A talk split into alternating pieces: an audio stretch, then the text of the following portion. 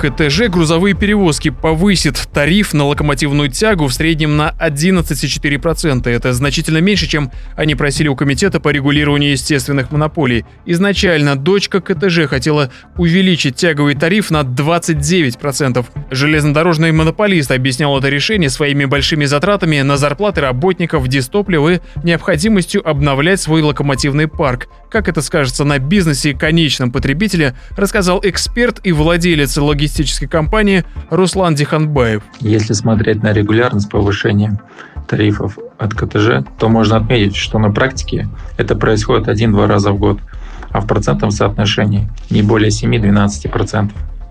Если говорить о минусах, то все участники перевозочного процесса не любят новости о повышении железнодорожных тарифов от КТЖ, так как им всем придется пересчитывать стоимость на свои услуги.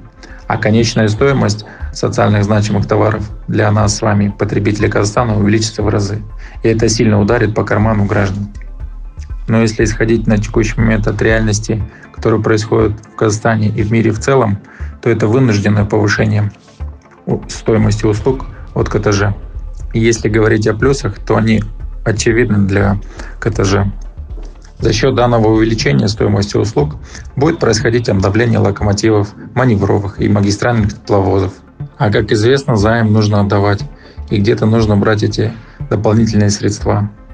Поэтому это очень вынужденная мера у КТЖ для повышения тарифов.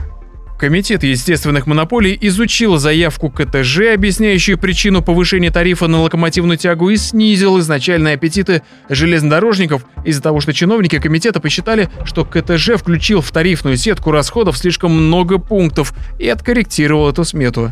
Никому не секрет, что на текущий момент КТЖ испытывает острую нехватку локомотивов и тепловозов на магистральных сетях.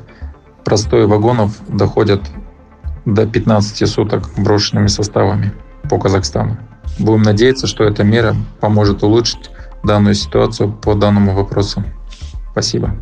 Парк КТЖ насчитывает 1600 тепловозов и электровозов. По итогам этого года у монополиста будет 138 новых локомотивов, а до 2029 года планируется купить еще 218, поэтому не исключено, что в ближайшие годы тариф на локомотивную тягу будет и дальше повышаться. Равиль Сайганов специально для Бизнес ФМ.